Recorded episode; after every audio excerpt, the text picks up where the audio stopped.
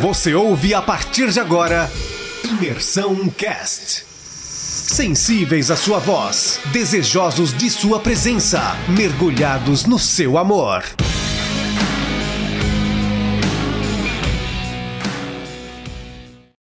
Hoje a gente vai falar sobre o capítulo 31 do livro de Gênesis. A gente está ainda dentro do, do contexto da história de Jacó. É interessante a gente observar que Jacó, quando ele enganou o pai dele, a Bíblia fala que o pai dele já não enxergava direito. Foi no meio da falta de visão, no meio da, do escuro, que o pai dele acabou acreditando que ele era Esaú e abençoou ele, ao invés de abençoar Esaú, que é o filho que ele queria abençoar. E Jacó ele enganou o pai no meio da, da falta de visão do pai. E depois, quando ele migra até a cidade de Padan Aram e ele se encontra com Labão, a Bíblia fala que ele trabalhou sete anos é, por Raquel. E na noite do casamento em que ele deveria receber Raquel, ele ficou embriagado e no meio da embriaguez, no meio do escuro, sem perceber, sem ver, Labão engana ele da mesma forma que ele enganou o pai dele. O pai dele não viu que, que, era, que era Jacó e pensando que era Esaú, abençoou Jacó. E Labão enganou Jacó que, sem saber que ali era Lia, que não era Raquel, ele acabou é, recebendo uma enganação, ele acabou sendo enganado da, da mesma forma que ele enganou o pai dele.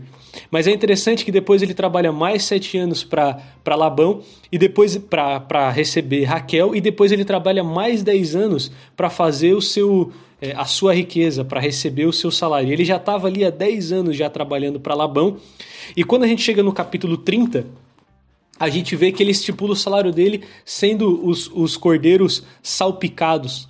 Quando a gente olha para o capítulo 30, é interessante que a gente pensa que tudo é um plano de Jacó. Que Jacó ele pensou o seguinte: eu vou fazer com que o meu salário seja os cordeiros salpicados e eu vou organizar as coisas para que eu faça a minha fortuna. Tudo parece ser algo natural, parece ser algo que são os planos de Jacó.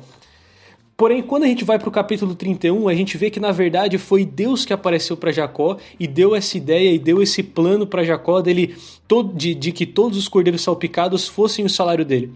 O que eu acho interessante nisso é que tem coisas no nosso dia a dia que, quando a gente olha, simplesmente parecem ser coisas naturais. O nosso salário, o nosso trabalho, as coisas que a gente faz, a nossa família, é, as coisas que acontecem ao nosso redor parecem ser todas coisas naturais, coisas cotidianas, coisas do dia a dia. Só que esse texto nos mostra que, inclusive, as coisas que parecem ser é, é, ideias nossas, as coisas que parecem ser insights que nós temos na nossa vida, que nos fazem avançar, que nos fazem prosperar, que fazem com que coisas boas aconteçam em nossas vidas, são, na verdade, parte da providência de Deus. Deus foi quem deu aquela ideia para Jacó e Deus foi quem fez Jacó prosperar. No final, tudo que aconteceu na vida de Jacó, primeiro ele colheu do que ele plantou, ele enganou o pai dele, depois ele foi enganado. Mas ele se manteve fiel por todos aqueles é, é, 24 anos, quase 30 anos que ele ficou trabalhando pro, pro, pro sogro dele Labão, ele se manteve fiel. E no final, Deus deu a estratégia, Deus a inteligência Deus deu o plano para que ele aumentasse a sua riqueza. A gente deve considerar que todas as coisas que acontecem na nossa vida, nada é de fato simplesmente cotidiano. Existe a providência de Deus, existe a soberania de Deus, que nos dá as ideias, que nos leva, que nos guia. A mão de Deus está em todas as coisas, como esteve também na vida de Jacó. É isso aí, galera. Um bom dia.